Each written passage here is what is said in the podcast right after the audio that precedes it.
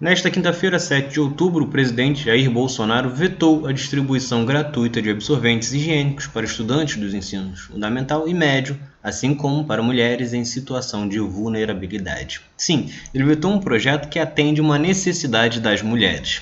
Um projeto que não tem nenhum tipo de doutrinação ou interferência, é apenas uma simples distribuição de absorventes, o que todas as mulheres precisam todos os meses e que muitas não têm condições de comprar.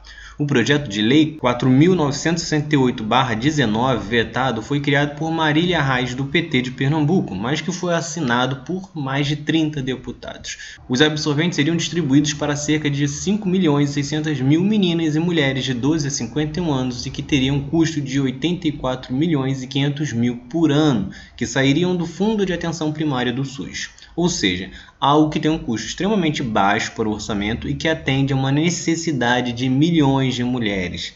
Talvez, para quem cresceu sempre tendo absorventes disponíveis em casa, não perceba o quanto a situação para muitas meninas e mulheres do país é grave e como o machismo faz com que o poder público nunca tenha dado a atenção devida à causa. E isso acontece no Brasil e no mundo. Não é à toa que somente no ano passado que o primeiro país do mundo passou a oferecer absorventes gratuitos. A lei surgiu na Escócia, apresentada pela parlamentar Mônica Lennon, do Partido Trabalhista. Mas, voltando ao Brasil, a situação é crítica. Uma em cada quatro adolescentes no Brasil não possuem um absorvente durante seu período menstrual. Este dado foi apresentado pelo relatório Livre para Menstruar do movimento Girl Up, que atua exatamente na busca pelo acesso gratuito a itens de higiene e condições básicas de saneamento para as mulheres.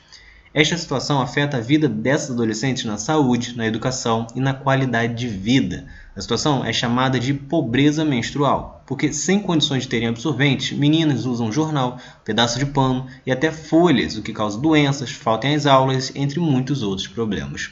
É importante destacar que a necessidade não é apenas de um item, é preciso que todas vivam condições de saneamento decentes, as escolas e locais de trabalho, contem com banheiros limpos, porém é fundamental que exista a distribuição gratuita de absorventes para meninas e mulheres de baixa renda. Apesar do veto de Bolsonaro, este projeto ainda pode passar caso o Congresso derrube este veto. Portanto, vale a pressão. Absorventes gratuitos, sim.